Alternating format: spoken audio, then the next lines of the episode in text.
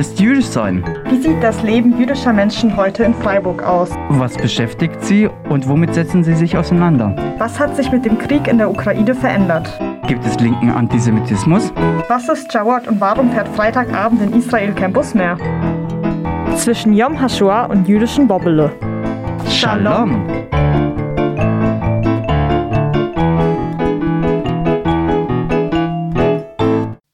Hallo und herzlich willkommen bei der heutigen Sendung von Zwischen Yom HaShoah und jüdischen Bobbele. Hier am Mikrofon im Radio Dreieckland spricht Or Mizrachi. Und heute geht's weiter ums Jüdischsein.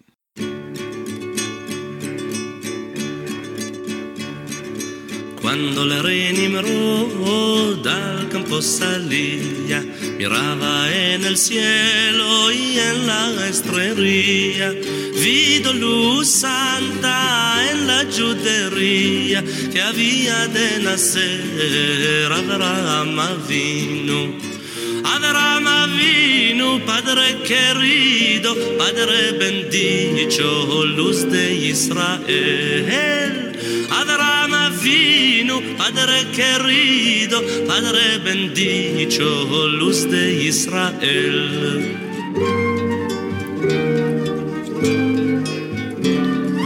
La mujer de Terach quedó preñada, de día en día él le preguntaba, ¿de qué tenés la cara tan demudada? Ella ya sabía el bien que tenía. Abraham Avinu, Padre querido, Padre bendito, luz de Israel. Abraham Avinu, Padre querido, Padre bendito, luz de Israel.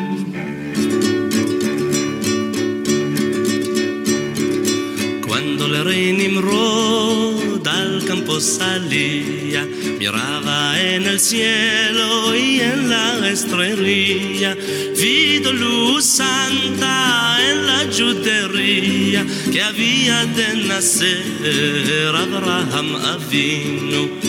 Abraham Avinu, Padre querido, Padre bendito, luz de Israel.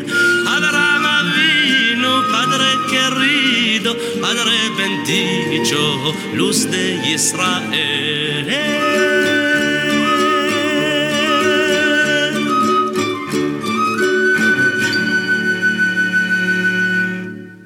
Ja, das Lied, das wir gerade gehört haben, hat Joram Gaon, ein berühmter klassischer israelischer Sänger, auf Ladino oder Judeo Español gesungen.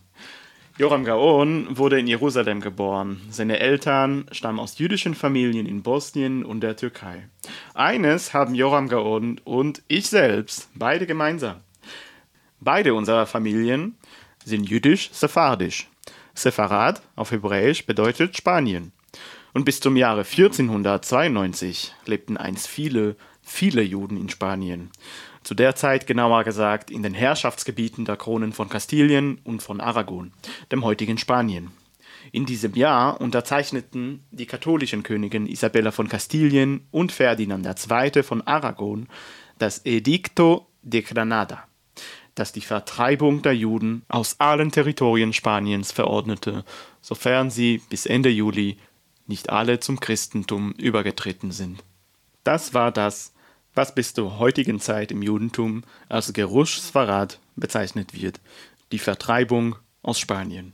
Die vertriebenen Sepharden waren, während es manchen kleinen Gruppen nach Italien, in die Niederlande und auch nach Deutschland gelang, zu größten Teilen in Nordafrika, Ägypten, der Levante, also den heutigen Israel und den ihn umgebenden Ländern, in Griechenland, vor allem Thessaloniki und in der Türkei unter osmanischer Herrschaft zerstreut.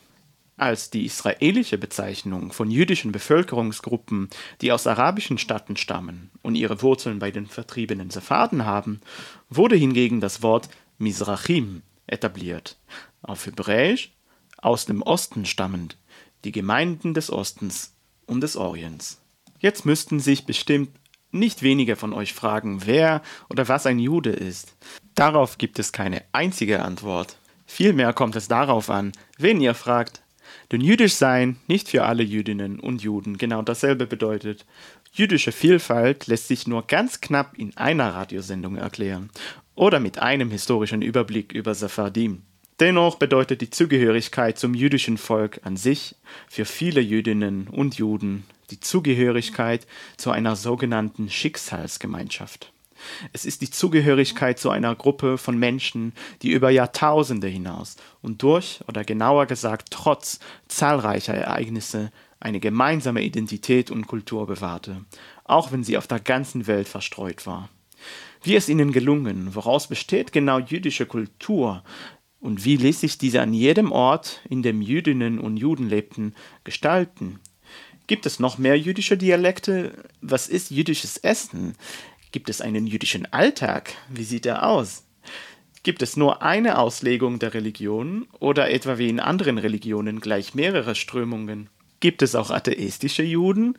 Wie kann so ein Begriff überhaupt sinnvoll sein? Und wie gehen wir Juden mit Hass gegen uns, mit Lügen und mit Diffamierung um? Was genau wird als Antisemitismus definiert? Es stellen sich wichtige Fragen, die unsere gesamte Sendungsreihe versucht zu beantworten, aber in dieser Sendung werde ich mich mit jüdischer Geschichte und Kultur auseinandersetzen. Denn es ist mein persönlicher Glaube, dass eben geschichtliche Kenntnisse, ferner das Kennen zeitgeschichtlicher Geschehnisse, die meisten Antworten auf Fragen rund um jüdische Kultur und Pluralität liefern können, wenn man sich mit diesen nur auseinandersetzt. Zunächst Daniel Kahn and the Painted Bird, The Ballad of How the Jews Got to Europe.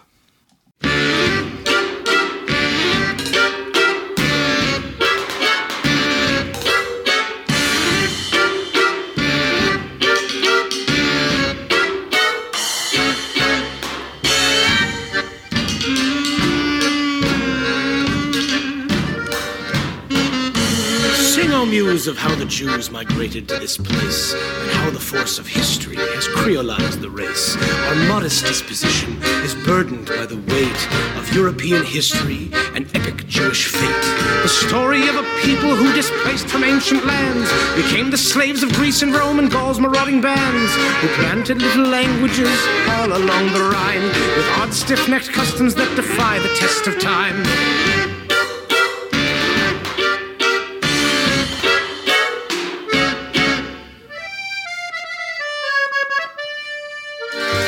Won't eat this, they don't wear that. Invite them in, they always wear their hats. Worse, they refuse to recognize the one true God in his earthly guise. Das Volk, was hat einmal vom Lot Gehude und Schamron, es wandert jetzt die Welt dadurch von Land und nach vorn. Wir sind in kein Zigeiner nicht gewille, nicht gedacht. Wir stehen nicht dort, nicht stark liegen, mitten in den Tag. Europa hilft heim unser Heim, a goes shame be gone. Was liegt zur späten Welt zwischen Handel und Terror? Jetzt Lust von unserer Ost, das ist alles, was steht uns bei. Aber wir hielten teure Oppen, bleiben ihr getrei.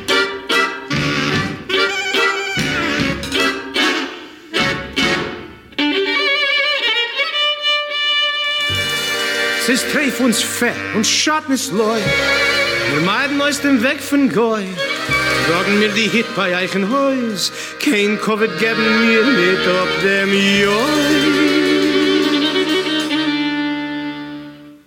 Single muse of how it was decided we should do the work that Goyim weren't allowed. Leave it to the Jew. We lent that interest to the princes whom we sought to please, and went among the peasants to collect the royal fees. Wenn uns verschlossen, als wir sollen leben, reiches Kohl, von dem was Christentor nicht, was ist Chel Yisrael? Weil Prinzen nehmen mehr Prozent und seine Nase heim, und wohnen auch bei Päuerin, was weinen wie von Chrein. Wir hielten nicht kein Gärtner ab, handeln Borgen dingen sich, wäre da nie ein Fix. Der Schlaf bei uns verkäuft sich. Wir sind ein Konzeptmeister Europas. We did not cultivate our gardens, we did not grow fruit. We handled, lent, and dickered all along the trading routes. The prince needs men, the new world slaves, and we got stuff to sell. We are the middlemen of Europe's modern earthly hell. We are the middlemen of Europe's modern earthly hell.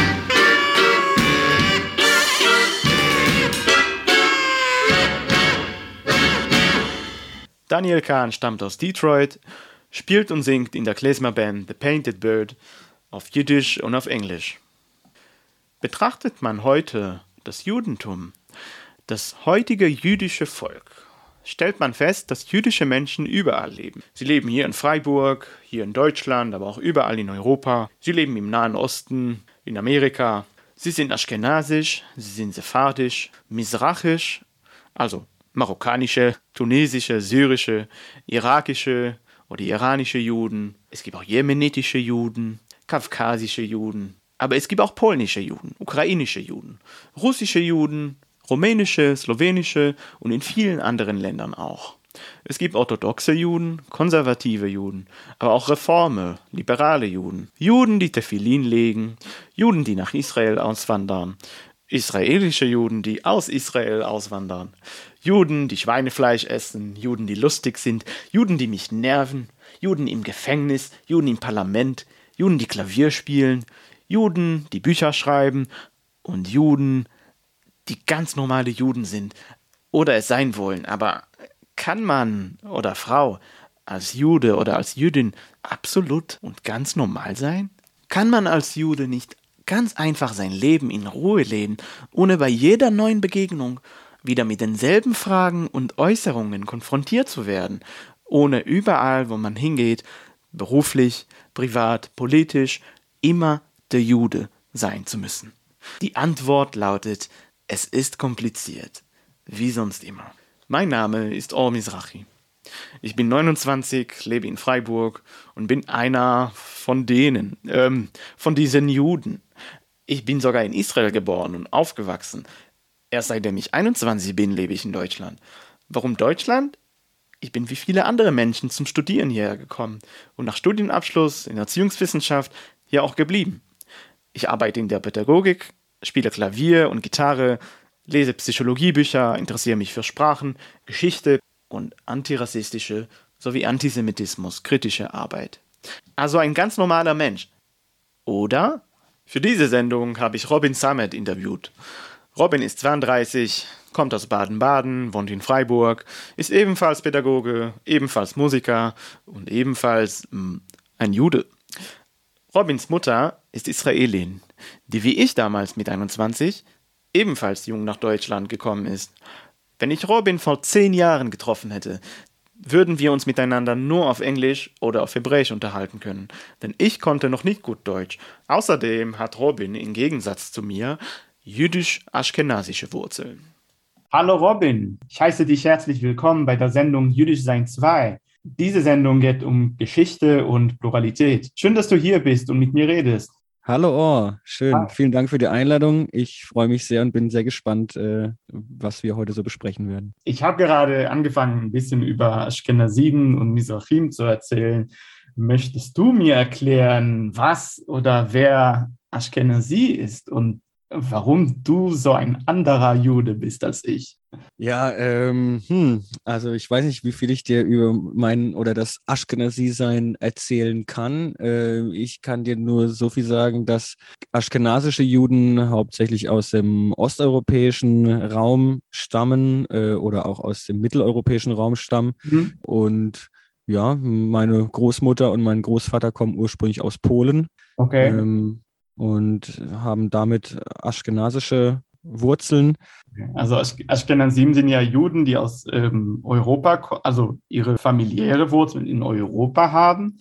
Das können auch Israelis sein, die in Israel leben, mhm. äh, aber aus Familien kommen, die, ähm, also wo Oma und Opa vor allem ost- oder mitteleuropäisch mhm stammen. Und ich glaube, das wissen die meisten Menschen nicht, dass Ashkenaz, was Sachsen heißt, genau aus dem Deutschen abgeleitet wurde. Das heißt eigentlich Sachsen. Es ist ein altes Wort. Du bist Jude, du bist, du bist Ashkenazi, ich bin Jude, ich bin aber Sephardi.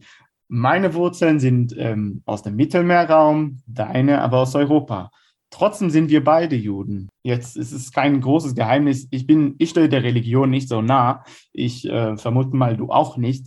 Was macht mhm. uns aber trotzdem zu Juden? Was bedeutet es dann für dich, dass du jüdisch bist? Na, es ist ähm, eine Zugehörigkeit zu einer Gruppe, zu einer Gruppe, die über viele Jahre, viele Jahrhunderte probiert wurde, ausgelöscht zu werden von verschiedensten Mächten und Menschen. Und egal ob Faraday, Ashkenazi, was auch immer, ähm, sind wir am Ende des Tages diese Gruppe, egal ob weiß, schwarz, groß, klein, äh, männlich oder weiblich. Es ist so ein, eine Zugehörigkeit, der ähnlich egal ist, wo du herkommst. Am Ende des Tages hast du diese gemeinsame Zugehörigkeit. Und das finde ich sehr spannend äh, und immer wieder aufregend, äh, wenn man überall auf der Welt irgendwelche anderen jüdischen Menschen trifft, äh, egal auf welchem Kontinent. Und man merkt man halt sofort, ah, okay, alles klar, wir haben eine große zusammen, äh, eine, eine, eine, große Verbindung und ähm, ist sofort irgendwie, ja, jetzt vielleicht cool miteinander, ist ein bisschen übertrieben, aber äh, es herrscht dann vielleicht so ein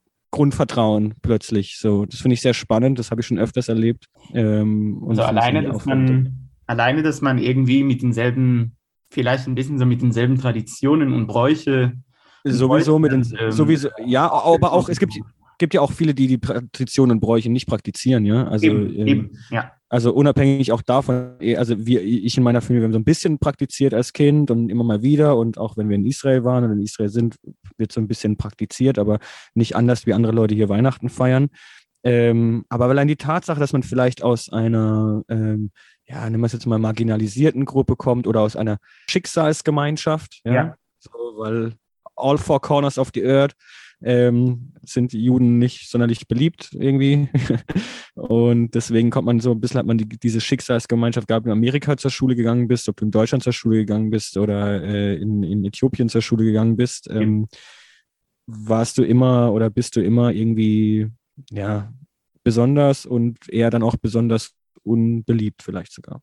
Ja. Ne? Ohne, ohne das jemandem zu unterstellen und es auch nicht zu verallgemeinern, aber ja, ich meine, wir brauchen über Antisemitismus nicht sprechen. Ja. Ja.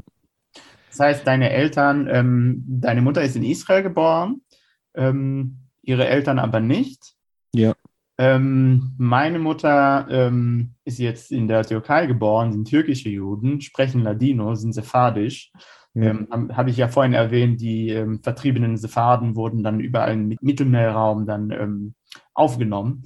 Ja. Ähm, mein Vater wurde aber in Israel geboren. Seine Eltern ähm, kamen aber aus ähm, Marokko, aus Casablanca mhm. und aus Ägypten. Ähm, das heißt, ähm, so wie deine Mutter, die in Israel geboren wurde, ist es auch mit meinem Vater so, dass er auch in Israel geboren wurde. Aber seine Eltern, sowie die Eltern deiner Mutter, kamen nicht aus dort, sondern sind dahin geflüchtet beziehungsweise ähm, emigriert im, im mhm. Sinne der ähm, Verfolgungen und alles, was sie dann in ihren Her Herkunftsländern dann ausgesetzt waren. Und ich glaube, dass das ist auch eine Sache, die ähm, viele Juden ähm, verbindet, wo man dann ja. Schicksalsgemeinschaft sagt. Das äh, ja. heißt, wir, wir, wir kennen unsere, unsere Geschichten. Also ich weiß, also deine Großeltern wurden irgendwie verfolgt, meine Großeltern wurden irgendwie verfolgt. Ähm, Jalla, lass was trinken. Ja, das was, Deine große Erfolg, meine große Erfolg, ja, lass das tun. Ja, so, das ist der große gemeinsame Nenner. Ja, das ist die Schicksalgemeinschaft. So, und so ist es tatsächlich, wenn ich dich da kurz, äh, äh, unterbreche dich einfach kurz, ähm, tatsächlich, das ist ja das, wie ich vorhin schon gesagt habe, wenn man andere jüdische Personen irgendwo trifft, dann weiß man, ah, deine Eltern wurden verfolgt, meine Eltern wurden verfolgt, deine Großeltern wurden verfolgt, meine Großeltern, ja, lass was trinken.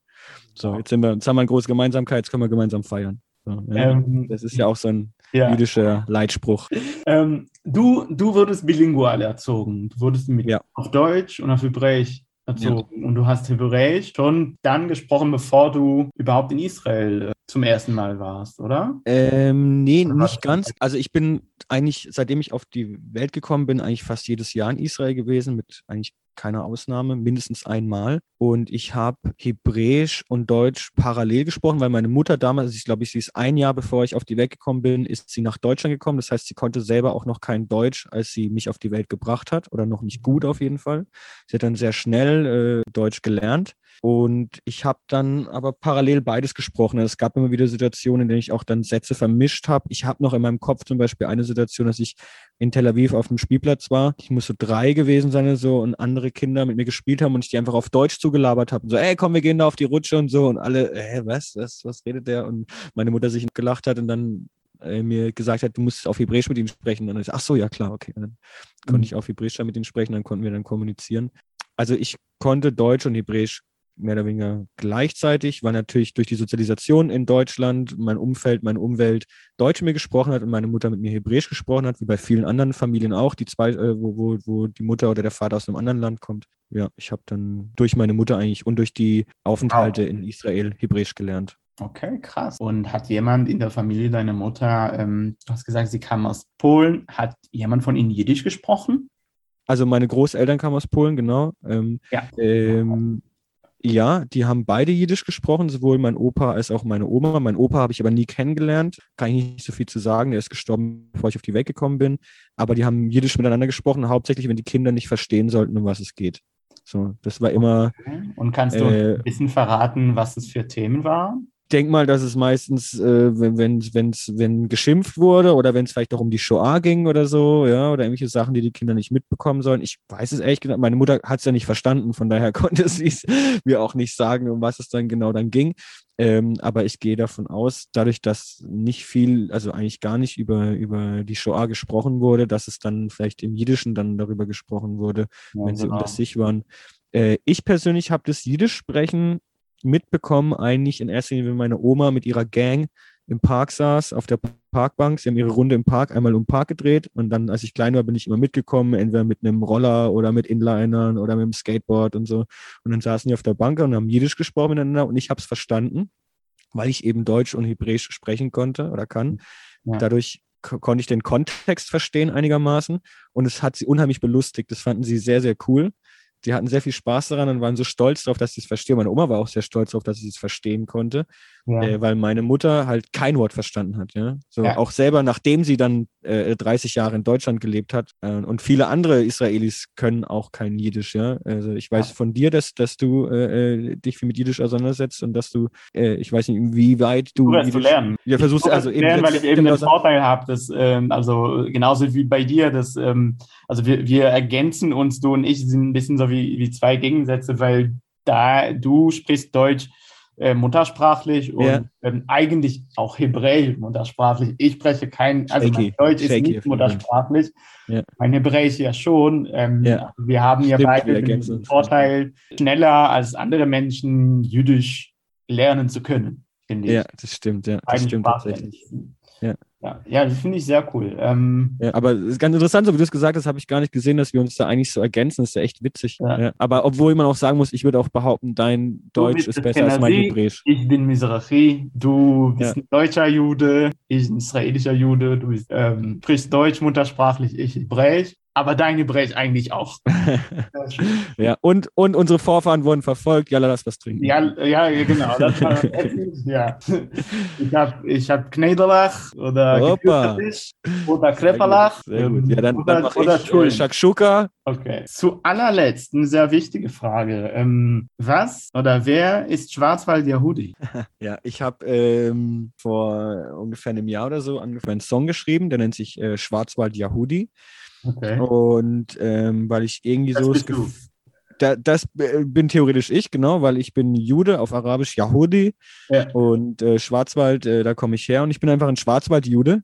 Und ähm, ich habe irgendwie so ein bisschen das Gefühl gehabt, dass das Jüdischsein, und zwar jetzt gar nicht äh, das Religiöse, sondern einfach das Jüdischsein an sich, in der Popularkultur nicht wirklich stattfindet.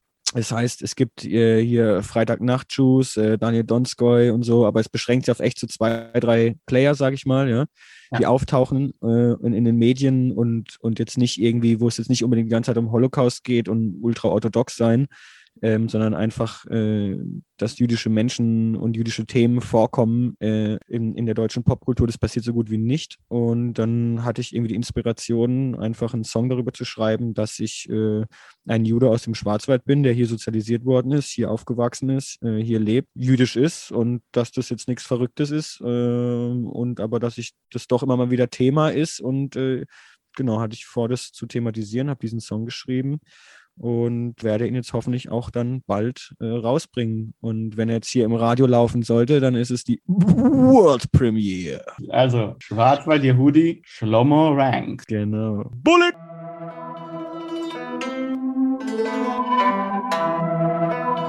יהודי מהיער השחור יהודי מהיער השחור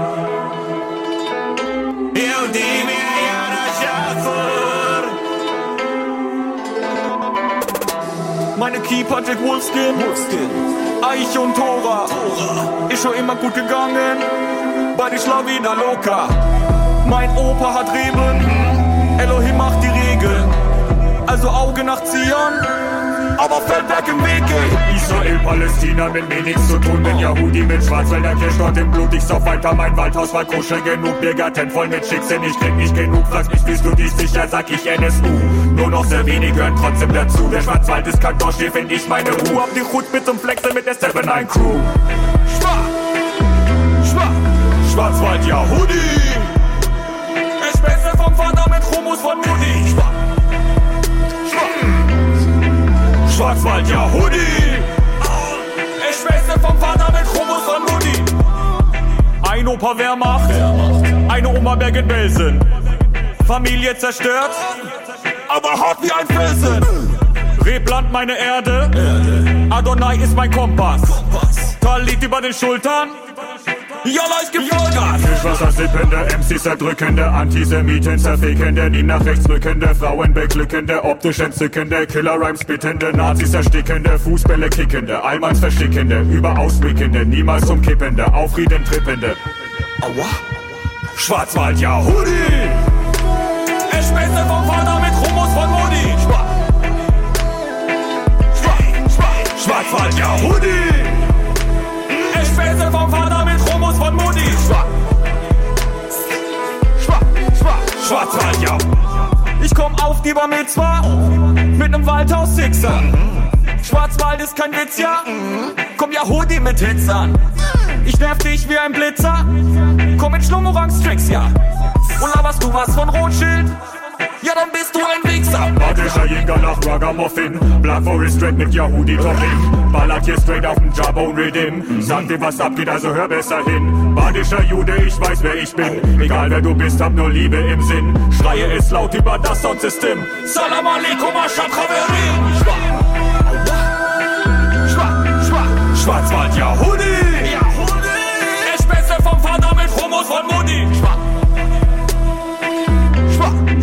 Schwarzwald, ja Hoodie! Ja, Hoodie! Ich spitze vom Vater mit Chromus von Mutti! Schwarz, Schwarz,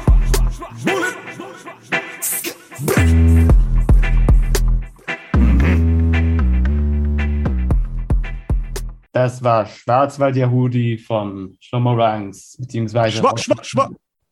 Vielen Dank, Robin. Als ähm, Silvia und ich in der letzten Sendung miteinander beim Jewish Meantime gesprochen haben, ist uns aufgefallen, dass so viele jüdische Menschen, die sich mit Pädagogik und mit sozialer Arbeit oder mit Geisteswissenschaften, mit der Gesellschaft generell beschäftigen, Mhm, mhm. irgendwie gleichzeitig auch Künstler und Künst Künstlerinnen sind. Findest du, es ist dem so? Und wenn ja, warum? Und ob es für dich auch zustimmt? Ja, äh, spannend, dass du das sagst. Das habe ich äh, vor kurzem mir auch mal drüber Gedanken gemacht, dass mir das auch aufgefallen ist, dass es oft tatsächlich diese, diese Zweigleisigkeit von Pädagogik, also äh, Wissensvermittlung auf der einen Seite, auf der anderen Seite aber auch einen künstlerischen Output. Irgendwie äh, sind das ja auch beides so ein bisschen jüdische Stereotypen, sage ich mal, ja. Also so, wenn man, wenn man an, ans Deutschland der 20er Jahre denkt oder sowas, äh, vorm Krieg, wie viele junge jüdische KünstlerInnen äh, es gab ähm, und viel Output hatten und ähm, Berlin übersiedelt war davon so gefühlt. Also so, so wie ich es den Geschichtsbüchern entnehmen kann. Ja, wo, aber jetzt wo genau da äh, die Pädagogik und Kunst mit einhergeht. Vielleicht ist es auch so ein bisschen, äh, ich spinne jetzt einfach rum, vielleicht ist es auch so ein bisschen der, äh, die, die Tatsache, dass man aufklären will vielleicht, dass man, dass man irgendwie Erfahrung gemacht hat, wie die Gesellschaft doch dann manchmal zu marginalisierten Gruppen ist. Ja, Ähm, und dass man dann auch die, die Motivation hat, zu sagt, okay, ja, jetzt ganz blöd gesagt, man will diese Welt ein Stück äh, besser machen, weil äh, each one teach one so. Und Bildung ist die Schlüssel, ist der Schlüssel zu einer guten, intakten Gesellschaft. Und ähm, ja, vielleicht auch, dass ein Gerechtigkeitssinn damit dann herkommt oder so. Ja. Also es spielen, glaube ich, ein paar Faktoren mit rein. Also so wirklich hundertprozentig sagen, warum das so ist, äh, kann ich natürlich nicht, aber das sind jetzt so meine Vermutungen. Ja, im Endeffekt ist Kunst auch ähm, ein Weg, die Gesellschaft zu erklären oder der Mhm. Gesellschaft einen, Spiegel, einen, einen Spiegel vorzuhalten. Total, ja. Das ist recht, die ja. Bedeutung von, von Kunst. Okay, alles klar. Ähm, ich glaube, das ist ja schon. Ähm, ich bedanke mich für das offene und für das interessante Interview, für deinen Überblick und für Schwarzwald Yehudi. Todaraba, Robin. Äh, Todaraba Gamlecha. Vielen Dank an dich. Schön, dass ich ähm, was erzählen durfte. Und ähm, ja, danke. Danke, dass du da warst. Ciao, ciao. Ciao, ciao. Ich finde persönlich, dass die ganze Bedeutung von Kunst darin liegt, der Gesellschaft einen Spiegel vorzuhalten, sie auch zu kritisieren und die Menschheit zur Selbstreflexion, zur Reflexion über das Leben, über die Gesellschaft zu bewegen, zum Nachdenken und zum Hinterfragen. Und ich finde, dass jüdische Künstlerinnen, eher andersrum formuliert, Künstlerinnen und Künstler, die nicht selten jüdische Vorfahren haben, auch wenn es für ihre Kunstwerke zumindest im ersten Blick keine Rolle spielt, es oft ganz gut schaffen, der Komplexität der Welt und der gesellschaftlichen Komplexität ganz gut auf der Spur zu sein und diese auch ins Licht zu bringen. Und ich muss jetzt vorrangig an jüdische Comedians denken, wie Jerry Seinfeld oder Sascha Baron Cohen oder hier in Deutschland kennt man Shachak Shapira. Klar nehmen viele ihrer Stand-up-Themen auch einen Bezug zum Jüdischsein, aber man kann noch lange nicht sagen, dass ihr Humor nur jüdisch ist. Und genau das lässt sich über viele andere Künstlerinnen und Künstler und deren Kunst übertragen. Ja, wer sagt denn, dass ich auch wirklich schießen muss, weil ich heutzutage einen Revolver trag? Ja, wo seht ihr denn da einen Zusammenhang, weil ich Hände hoch von euch verlang? Nein, ich liebe euch und ich schieß nicht gleich. Warum habt denn ihr so schrecklich Angst vor mir? Ich bin Mensch und Christ und ein Revolver ist kein Zeichen von Gewalt, wenn ich ihn halt. Ja, wer sagt denn, dass ich auch jemand töten muss, wenn ich überdies zufällig wirklich schieß? Sagt mir, wer von euch das für eine Drohung hält, wenn die Kugel fliegt und jemand fällt? Nein, ich liebe euch und ich töte nicht gleich. Warum habt denn ihr so schrecklich Angst vor mir? Ich bin Mensch und Christ und ohne Zweifel ist ein Mord für mich sehr mies, auch wenn ich schieß. Ja, wer sagt denn, dass ich nicht eure Freiheit will, weil ich ohne Hass die Tür verrammeln lass? Wieso seht ihr das Haus als ein Gefängnis an, weil nur ich nach draußen gehen kann? Das ist kein Arrest, ich halte niemand fest. Warum habt denn ihr so schrecklich Angst vor mir? Ist die Tür versperrt, bleibt ihr unversehrt? Ja, ihr alle seid in Sicherheit. Ja, wer sagt denn, dass ich nicht euer Bestes will, wenn ich Geld verprass und euch was lernen lass? Habt ihr einmal die Schule hinter euch gebracht? Könnt ihr sehen, wie fröhlich Arbeit macht? Nein, ich liebe euch und ich mach euch reich. Nicht charakterlich und nicht so reich wie mich, aber reich genug. Seid nicht super klug und begnügt euch gleich, dann seid ihr reich. So kommt Stein auf Stein, seht ihr endlich ein, dass ich dazu auch einen Revolver brauch. Warum ich ohne Hass die Tür verrammeln lass und wenn nötig dann auch schießen kann. Und wenn ihr das erst einseht, seid ihr frei. Dann wählt ihr auch die richtige Partei. Dann lasst ihr meine Sache nicht im Stich. Und dann kriegt ihr Revolver, so wie ich. Der berühmte 1922 in Österreich geborene Sänger, Komponist und Dichter Georg Kreisler weigerte sich, als Österreicher bezeichnet zu werden. Er sagte 1996, ich bin seit 1943 amerikanischer Staatsbürger, obwohl mir der Clinton noch nie zum Geburtstag gratuliert hat. Er verstarb 2011 in Salzburg. Ein weiterer Künstler, der in der heutigen Zeit als der Vater der Hamburger Bluesszene bezeichnet wird, ist ebenfalls jüdisch und in Jerusalem geboren. Als ich ihn für das Interview angerufen habe, das wir zunächst hören werden, hat er mich sofort auf fließendem Hebräisch angesprochen. Aber zuerst ein kleiner Break. Jewish Meantime.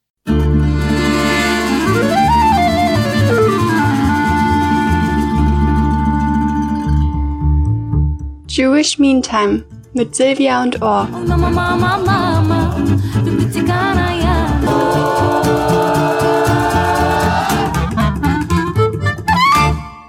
Oh, wir müssen wirklich reden. Ja, wir müssen definitiv reden. Ich habe nämlich, pass auf, also mir ist ein Satz eingefallen. Ja. Wenn ein Bait mit Rasch zockt mit de Zorres und gut ausgekocht, dann sind wir richtig besibbelt und zwar mit so großer Chutzpe, die ganze Mischpoche von uns, weil da ist nix mit Betucht sein und es ist gegen jede Esses, aber nicht wirklich Kess, auch nicht koscher. Das ist dann ein ziemlich großer Schlamassel für uns und kostet uns so viel Maloche, diesen Risches wieder zu dem Tinnef zu machen, der es eigentlich ist. Sprichst du über die evangelische Hochschule? Ja, ja, sag ich ja, Beit Midrash. Ja, Das habe ich mir auch sofort gedacht. ja. Ja, ähm, hast du gehört, was, was da letztens passiert ist? Ja, die, die, die, die zocken mit, die zocken mit Zorres, ja, mit unseren Sorgen spielen die. Ja, ja, den Satz, ähm, den kann ich ganz gut, ganz gut verstehen. Also zocken, das heißt, die lachen da über Die uns. lachen und spielen Mhm. mit, mit, mit Sorgen. Und das Weißt Ganze gut ausgekocht, mh, also gut, gut ausgeklügelt. Mhm. Das, das, wa- weißt du, das war diese Werbeveranstaltung für, für äh, Palästina schreit äh, und BDS. Die lief aber der Titel offene Räume, offene Diskussionsräume ermöglichen. Ja, ja, ich dachte es für uns. in denen aber lediglich Parteien ähm, eingeladen wurden, die alle dieselbe Meinung äh, vertreten. Die haben ja die Räume. Ich habe, als ich das gelesen habe, dachte ich, offene Räume, hey, super, ist für uns, wir müssen die ganzen Synagogen immer zumachen, bewachen und so, ja, und schleusen. Offene Räume, endlich, die machen was, äh, deswegen sind wir ja so besippelt, ja. Also äh, es war dann ganz was anderes. Ähm, Ein Schlamassel halt, ne? ohne betucht zu sein. Ja. Aber gibst du mir vielleicht eine Aize, ähm, Silvia? Vielleicht reden wir ein bisschen über die ganzen Wörter, die hier dann, ähm, die du hier dann gesagt hast, weil das- ich ich kann das alles gut verstehen, andere Menschen aber du vielleicht nicht nicht. Mm, Ja, also eine Aize, fangen wir an, ist ja ein Ratschlag. Etza ich, auf ich, hab dir, Hebräisch. ich hab dir einen Ratschlag. Wenn jemand so spinnt, dann bleib weg. Wenn, wenn Das jemand über ja uns so zockt. Ja, Micha Brumlik hat es gemacht, ja? Er ist weggeblieben, obwohl er erst wollte. Aber wenn andere Menschen zocken sagen, dann meinen sie damit doch Videospiele spielen, oder? Meinst du, die lachen, weil die die Videospiele so lustig finden? Eigentlich kommt ja Zocken sie? aus dem Jüdischen. Und, und aus dem Hebräischen, weil ja Litzchok auf Hebräisch lachen heißt, wurde ja übers Jüdische, wurde da irgendwann zu zocken und dann zu zocken. Weil wenn man, jemand, wenn man jemanden beim Spiel besiegt, dann zockt man über ihn, also man lacht über ihn zuerst. Irgendwann wurde es zu zocken, also dann Ja, nur noch abzocken. zum Spielen. Ab, ja, und abzocken. Und Das abzocken kam ja auch später. Dabei war es eigentlich ganz nett. Es ist wie, wie, wie, wie bei Betucht, weißt du? Heute denken alle, Betucht ist reich, aber eigentlich ist Betucht klug. Aber wenn was Jüdisches reinkommt, dann ist es natürlich reich. Und diese Veranstaltungen der RH, die war auch aufgrund der, der Titel, ähm, die war ähm, gut ausgekocht. Also das heißt, gekocht, damit ist ja, Nicht blöd gemacht. weil auf Hebräisch sagen wir ja Chacham als ähm, für schlau. Und ähm, von ausgekocht wurde irgendwann zum ausgekocht, also gut ausgeklügelt, ausgedacht.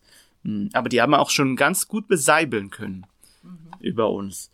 Mm, Finde ich aber nicht so nett. Seibel ja von Säbel, Sävel oder Seivel. Seibel, Heißt ja das Müll ist- auf Hebräisch. Naja, Müll ist aber nett ausgedruckt. Ich würde eher sagen, Genau. Schiss. Kam übers Jüdische auch ins Deutsche. War ja keine Veranstaltung für die ganze Mischpuche. Ja, aber die ganze Mischpoche haben sie beseibelt, ja. Weil offene Räume haben wir gedacht, ist für uns. Wir waren da aus. Wir waren die einzigen, die nicht da waren. Wir waren auch nicht erwünscht. Aber weißt du, ich muss leider, leider, das Leben ist hart, oh. Ich kann das nicht ersparen. Äh, es war echt einer von uns. Ja. Und äh, er hat es echt nicht verstanden. Wohlgebildet, äh, gute Erziehung, Hochschulstudium, kluge Sachen geschrieben, jedenfalls so halbkluge, für seine Zeit nichts verstanden. Äh, Eduard Engel. Wer war er? Äh, sagt dir, sagt dir äh, Rottwelsch was? Ja, ich denke schon. Rottwelsch ist äh, Rott von Rotte? Ja. Ja, so Gauner, zusammen, ballen. Naja gut, das ist eigentlich ganz pragmatisch. Gauner verstehe ich. Die, die, die haben ja meistens, äh, meistens war es ja so, dass äh, in den meisten Zeiten, gerade hier in Baden, gab es keine, äh, kein Leben für uns und auch nicht für Sinti und Roma, auch nicht für, für, äh, für Jenische und auch nicht für alles, was dazwischen ist. Wir mussten in die Wälder äh, und uns da irgendwie durchschlagen. Dann haben wir uns sinnvollerweise unter sehr harten Bedingungen zusammengetan. Äh, ja, das Rottwelsch, das ist schon irgendwie 14. Äh, Mitte 14. Jahrhundert ist das irgendwie äh, nachgewiesen. Ähm, ja, und haben uns irgendwie durchgeschlagen, ja, wie es halt, äh, musste ja irgendwie überleben. In die Städte durften wir nicht. Ähm, und der Eduard Engel war Literaturwissenschaftler, hat von 1851 bis 1938 gelebt, ist dann sehr verarmt gestorben, aber wie gesagt, leider, ich musste stressen. Er war einer von uns. Er war Jude und war begeistert von den Nazis.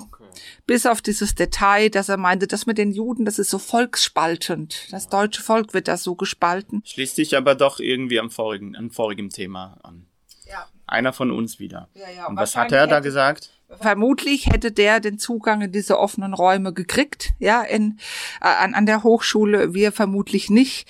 Ähm, und der hat, war Sprachwissenschaftler und hat sich ziemlich aufgeregt über dieses Rottwelsch, wo ich sagen muss, ach ja, je mehr ich davon höre, desto besser gefällt's mir. Und guck, was er gesagt hat. Er sagte, das Gauner Rottwelsch ist Deutsch, aber durchsetzt mit völlig verluttertem Hebräisch. Aber kein Gauner wäre sehr eingefallen, die Sprache für was anderes zu halten als das, was es ist, dachte er, nützliches Täuschungswerkzeug. Das Rottwelsch soll nicht höhere Bildung, verborgene Geistesschätze, äh, duftige Nuancen vortäuschen wie das deutsche Bildungswelsch, ja, äh, sondern es soll nur von Eingeweihten verstanden werden. Sind wir eingeweiht? Wir sind eingeweiht, wir verstehen das. Äh, und nicht die saubere Sprache der ehrlichen Leute verschmutzen. Also kurz, es ist Welsch gesprochen, ganz intim, fast esoterisch, ganz exklusiv, wohingegen das Bildungswelsch leider nicht innerhalb der Zunft bleibt, sondern die ganze saubere Sprachwelt überschlemmt. Wir haben heute so eine Debatte, wenn sich Leute darüber aufregen, dass aus dem migrantischen Milieu eine eigene Sprache entsteht, die sich einfach nicht an Dudenformulierungen hält. Das ist fast das Gleiche. Im Mischungsverhältnis seiner Bestandteile kommt das Rottwelsch dem Bildungswelsch, das wäre auch nochmal zu gucken, was das ist, sehr nahe, bleibt jedoch in der Unreinheit hinter den Meisterleistungen unserer gelehrtesten Welscher zurück. So, wie gesagt, äh, enthusiastischer Nazi-Fan, weil gegen Bolschewiken, gegen Kommunisten, gegen Asoziale, gegen alle. So einen Stuss hat er gesagt. So einen Stuss hat er gesagt. Trotzdem, es hat leider die Nazis überhaupt nicht beeindruckt. Sie haben ihn enteignet, sie haben ihm Berufsverbot erteilt. Er ist völlig verarmt, 1938 gestorben. Leider ist es nix Ja. mit dem tollen jüdischen Klischee. Reich, gebildet, alles wissen. Toll finde ich trotzdem alle, alle Wörter, die dann, ähm, die wir ja hier in den letzten Minuten ge ausgesprochen haben. Mögen andere vielleicht nicht verstehen, aber ähm, lass mich bitte nur ein paar Wörter erklären. Kennst du das, wenn, wenn man hier vorm Neujahr sich einen guten Rutsch Ja, ja, klar. wünscht? Ja, ja, aber du meinst von Rosh Hashanah. Komm, ja, meine ich ja nur von Rosh Hashanah, weil da, damals haben ja die Jeden, die Jeden haben sich ja einen guten Rosh Ja, ähm, vom Anfang- Neujahr gewünscht. Vom Jahr, Einen, ja. einen guten Rosh Hashanah. Ja. Irgendjemand hat aber einen Rutsch gehört. So Und seitdem gesagt, ja. hört, se, genau, seitdem sagt man nur noch guten Rutsch. Ja, ich gebe dir noch eine kleine Aize, noch einen kleinen Ratschlag. Kennst du Hals- und Beinbruch? Ein Spruch. Ja, also eigentlich sagt man das, wenn man jemand Glück wünscht, wo es nicht so. Ich ja, kenne oder? ja Hatzlacha Uvracha Ja. aus dem Hebräischen. Heißt ja Erfolg und ein Segen. Das wünscht man jemandem für den Weg. Aber irgendwann hat jemand dann nur noch Hals- und Beinbruch rausgehört. Beinbruch ist schon so, du rechnest mit dem Schlimmen, aber du hoffst es nicht. Genau. Was du sagst in ist ja Hebräisch ist, ist eher also mit einem Segen und so, ne? trotzdem hat man, hat man das ja an, äh, äh, zueinander gewünscht und das hat jemand dann eben auch mit in den englischsprachigen Raum gebracht, wo, wo es dann zum Break a Leg wurde. Brich einen Bein. In Israel kenne ich ja den Spruch auf Hebräisch, die Regel, heißt ja brich ein Bein. Kommt ja von Break a Leg, was vom Hals- und Beinbruch, was von Hatzlacha und Bracha kommt. Das heißt, Hatzlacha und Bracha wanderte dann auf der ganzen Welt und kam dann zurück zu derselben Sprache als ein komplett anderer Satz. Ja, Ja, das ist die Geschichte von Hals- und Beinbruch. Beziehungsweise Hatzlacha und Bracha. Ich meine ja, brich doch ein Bein. Soll man mal sagen, irgendwie mit Sprachen kommst du nicht rum. Scheint ganz gut zu sein. Aber äh, du hast, mal was jetzt ganz Ernstes, du hast Radio gehört, hast du mir erzählt. Äh, wir haben 50 Jahre seit den äh, Attentat äh, bei der Olympiade 1972 und du hast Radio gehört. Was hast du gehört im Radio? Ich habe eigentlich ähm, nichts vom, vom Attentat gehört. Ich sehe ja nur, nur noch Jubiläumsfeier für die Olympiade. Du hast nichts, was hast du gehört? Also gehört habe ich vom, vom, vom Tat natürlich, dass ähm, in den Olympischen Spielen 1972 in Ja. München die gesamte israelische Mannschaft entführt und ermordet wurde. Mit einem deutschen Polizisten auch. genau. Ähm, allerdings sehe ich in den letzten Tagen nur noch Jubiläumsfeier und Beiträge und Paraden zum Jubiläum. Aber nicht zu den Morden. Aber nicht zu den Morden. Hm, Süddeutsche Zeitung. Ein Beitrag über die Olympischen Spielen 72. Kein Wort über den Attentat. Abendzeitung München. München.de. Hm, einfach München. Sommer 72. 50 Jahre Jubiläum. Olympische Sommerspiele. Hm, so, so viel. Bayerischen Rundfunk Sport 24. Jubiläumsfeier. Also ich war damals zwölf. kein einziges Wort. Ich war in Kur, also weg von zu Hause, also einzige Mal äh, als nicht Minderjährige. Und äh, ich, ich habe das mitgekriegt. Ich habe mitgekriegt, ohne dass ich wusste, was es bedeutet, dass da Olympische Spiele sind. Also das ist irgendwie so was, was unglaublich Großes. Und dass dann sehr viele Leute äh, ermordet wurden. Der Hintergrund war mir nicht klar, aber ich habe das mitgekriegt mit zwölf und dass das irgendwie, ja, es war ein völliger Bruch. Keiner wusste, was zu tun und viel später habe ich verstanden, was war. Das ist doch in, in Münchner Presse, das ist was, Olympische Spiele sind immer wieder. Aber dieser Anschlag, 72 in Deutschland, das ist mit Sprache. Genau das ist mit Sprache. Ähm, es ist nicht das Erste, was gesagt wird, sondern das wird gar nicht gesagt. Aber wenn man überlegt, das müsste das Erste sein, was dir einfällt. Und als zweites, ah ja, das war während den Olympischen Spielen. Das ist mehr Also als das verstehe ich echt Das nicht. ist, das Ja. ist eine Katastrophe. Da haben wir einen echten Ja. Schlamassel. Das ist eine Katastrophe. Weißt du, ich habe die Namen noch mal rausgesucht der Leute, die ermordet wurden. Möchten wir die Namen vorlesen? Ich denke Ich schon. habe sie auch. Ja. Also ich habe hier äh, David Berger, war 1944 geboren, 72 ermordet. Es gab einen, Po- der war Gewichtheber. Anton Fliegerbauer. Ja, das war ein Polizist, der dort äh, ja einfach eingesetzt war aus Bayern, 1940 geboren, auch 1972 ermordet. Zeev Friedmann. Josef Gutfreund. Ja, der war Kampfrichter. 1901 und alle, alle Leute, die während der Shoah geboren wurden, ja, teilweise überlebt haben. Hafli- Halfin, der war 1948 geboren, ganz jung. Josef Romano. Ja, und er war Gewichtheber. Amizo Shapira. Kehat Shaw. Ja. Mark Slavin. Ja. Andrei Spitzer. Die Witwe von André Spitzer kämpft seitdem, also die ganzen 50 Jahre, darum, dass das gesehen wird. Es gibt mittlerweile auch ein, ein, ein Erinnerungsmahnmal jetzt, ja, also weiß nicht wie viele Jahre, lange gedauert, dort am Olympiagelände mit den Namen und auch mit den Bildern. Jakob Springer. Und We weißt du, dass Jakob Springer der einzige Überlebende der Shoah seiner Familie war? Niemand hat es geschafft. Und dann hat er, hat er es 1972 auch nicht geschafft, in Deutschland. sowie Moshe Weinberg. Der war Trainer der Ringe. Weißt du, Schabbat ist trotzdem. Shabbat ist trotzdem. Ja. Spielst du mir noch was? Jiddisch Liedele? An Mordechai Gebirti kannst du dich noch erinnern? Geboren in Krakow. Das ist der, der Komponist. Mit dem hätte ich gern Kaffee getrunken, aber er hat's auch nicht überlebt. Ihn haben sie auch ermordet. Shabbat Shalom, Ohr. Shabbat Shalom. Spielst du mir Reisele? Ich singe dir Reisele. Steht sich dort in Gessele, still vertracht a Heisele. Drinnen neufen Beudenstiebel weint mein Teier Reisele.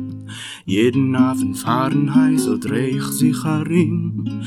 Ich gib a Pfeif und ruf eus Reisel, Kim, Kim, Kim. Öffnet sich ein Fenster um, wacht auf das alte Heisele.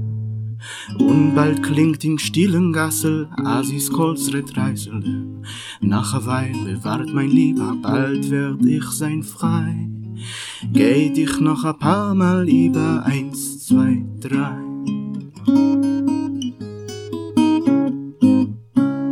Geh ich mir a freilicher, sing und knack mir nie so lech. Er auf die Trepplich springen, ihre drobend Fisselech. Scheuner auf am letzten Treppel, ich nehm sie lieber in. Ich geb ihr stiller Kischen, Käppe, Kim, Kim, Kim.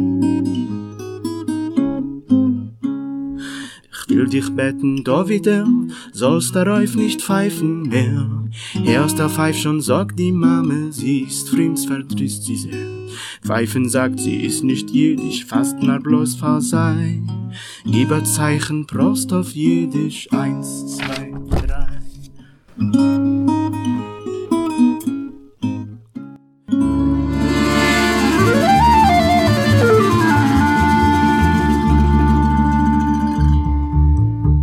Das war Jewish Meantime mit Silvia und Ohr.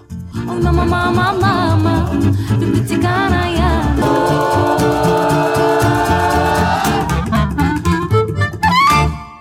Man bezeichnet ihn als der Vater der Hamburger Blues-Szene.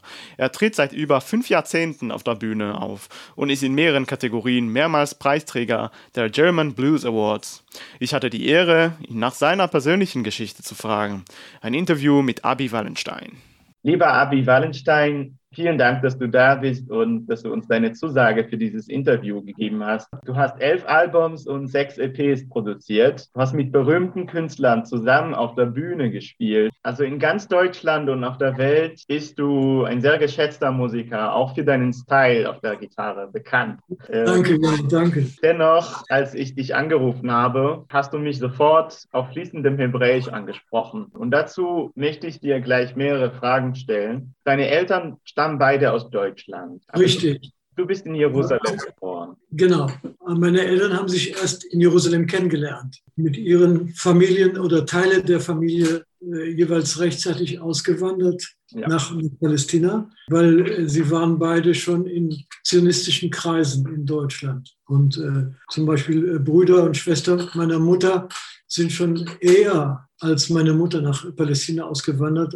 Und äh, in Jerusalem haben sich meine Eltern dann kennengelernt und bin dann eben dort auch aufgewachsen, geboren und aufgewachsen. Im Jahr 1958 ist deine Familie zurück nach Deutschland gezogen. Ja. Du warst zwölf Jahre alt. Wie hast du als ähm, damals israelisches Kind diese Veränderung erlebt? Also äh, ich, wir, wir hatten schon äh, große Angst, also die Kinder, also meine Schwester und ich. Meine Schwester war fünf Jahre jünger und ähm, meine Eltern äh, haben uns beruhigt. Ich, es war für uns Kinder einfach unglaublich toll, also so eine große Reise zu unternehmen. Wir waren auf einem schönen Schiff. Arza hieß das, glaube ich. Und meine Mutter hat mir auf dem Sw- Swimmingpool von dem Schiff hat sie mir das Schwimmen beigebracht. Weil, und äh, dann äh, kamen wir nach Düsseldorf und haben sch schnell eine kleine Wohnung gekriegt. Und äh, ich war immer noch sehr, sehr reserviert und sehr ängstlich über die neue Umgebung. Und äh, ziemlich bald guckte immer aus dem Fenster auf, auf die Straße, auf die Kinder, die da gespielt haben. Wahrscheinlich hatte ich Lust, da auch mit runterzugehen, aber ich hatte Angst. Und dann plötzlich äh, hat eins der Mädchen unten angefangen, äh, Tutti Frutti zu singen. Und Tutti Frutti von äh, Little Richard kannte ich schon in Israel. Also ich war damals schon irgendwie ein bisschen infiziert mit Rock'n'Roll. Also wir haben Ja. bei meiner äh, damaligen Freundin äh, in Jerusalem auch Singles von, von Elvis gehört und so. Äh, wo dieses Mädchen da angefangen hat, Tutti Frutti zu singen, habe ich zu meiner Schwester gesagt, die, singen ja Tutti Frutti. Lass uns mal runtergehen und, und die kennenlernen. Das war so quasi, äh, diese Musik war quasi der Anknüpfungspunkt und äh, ich konnte auch kein Deutsch. Ich habe zwar Ja. als, als Kleinkind habe ich äh, schon Deutsch äh, gesprochen, aber ich habe das, im, so wie ich in den Kindergarten kam, habe ich das äh, total verlernt. Und es war zwar in mir, aber ich habe es nicht gesprochen. Aber wurde sehr, sehr nett von den Kindern auch aufgenommen und auch in der Schule, äh, sodass ich ziemlich, naja, wenn du zwölf Jahre alt bist, bist du ziemlich äh, gut lernfähig. Ja, kann ich an mir selbst bezeugen. Ich habe mit 21 Deutsch gelernt. Also Ja. im, Jahr 67 bist du dann ähm, nach Hamburg gezogen. 65 ist Ähm, Also direkt nach dem Abitur Ja. habe ich Hamburg gewählt als Universitätsstadt. Aus diesem Fenster habe ich immer einem Mädchen nachgeguckt. Ich habe ich nie gewagt anzusprechen. aber war sehr hübsch. Und äh, ihr Vater hatte einen, einen weißen Borgward. Damals war so ein Borgward-Coupé mit roten äh, Ledersitzen. Und der Borgward hatte ein Hamburger Kennzeichen. Und au- aus diesem Grund habe ich gedacht, naja, da muss irgendwas an Hamburg dran sein. Oder und habe dann Hamburg als Universitätsstadt gewählt. Was eine wirklich äh, ein unglaubliches Glück war, denn äh, ziemlich bald fing dann in Hamburg auch die Musikbewegung an. Das heißt, Leute kamen zu Clubs und haben also genossen, wenn, wenn Live-Musik war. Wirklich was Neues. Und das ist in Hamburg quasi aufgeblüht. In beginnenden Studentenbewegung äh, wurde auch viel Musik gemacht und äh, dann hatte ich schon eine kleine Formation, also zwei, drei Leute, wo wir auch auf Demonstrationen und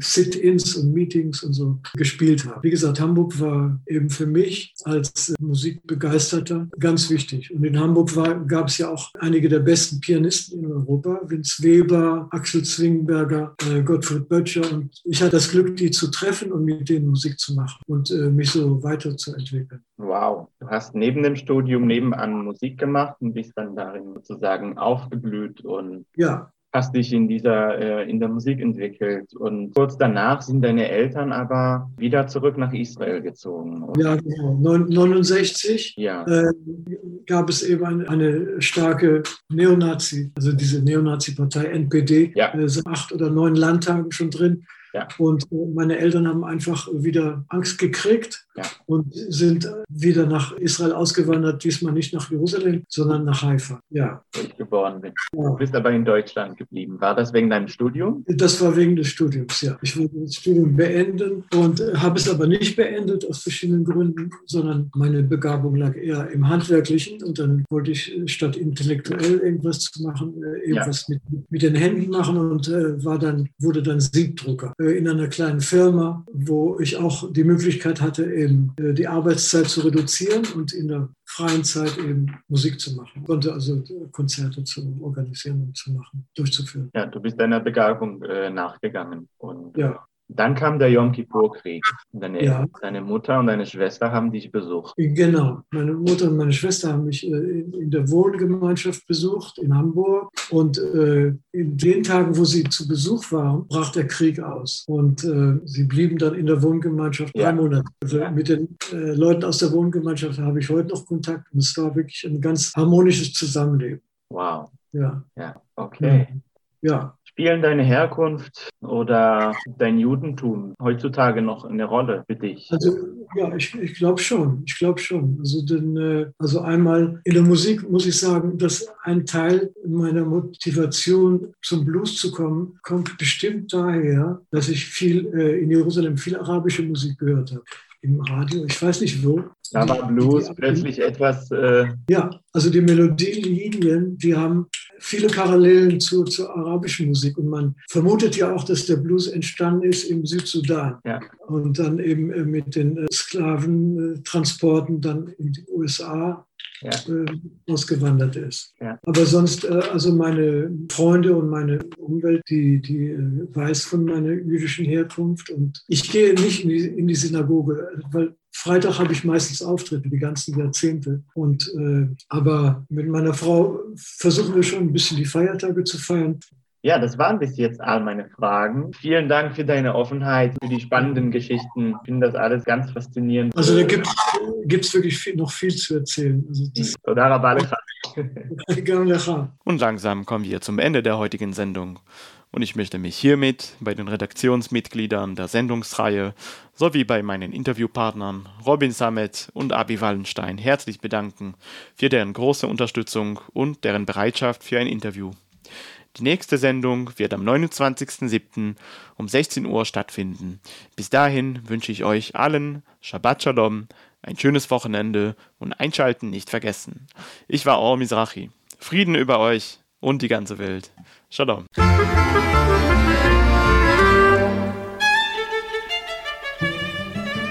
Zimmer ist gekommen, eine Cousine, schein wie Gott ist die bei wisseloos beten zich zum Tanzen. Wer kann noch die Hände vorne ranzen? Wisseloos beten sich zum Tanzen. Hey, gelukkig golden met die mochte. Zij zal op die meren liggen tote. Eigenlijk wie tijden liggen zwieling. Liepelig wie karschelig in vrieling. Eigenlijk wie tijden liggen zwieling. Liepelig wie karschelig in vrieling. Zwischen Yom HaShoah und jüdischen Bobbele. Die Reihe ist Teil des Projekts Bündnis und Bildung gegen Antisemitismus und gefördert durch die Landesarbeitsgemeinschaft Offene Jugendbildung, kurz LAGO. Shabbat Shalom.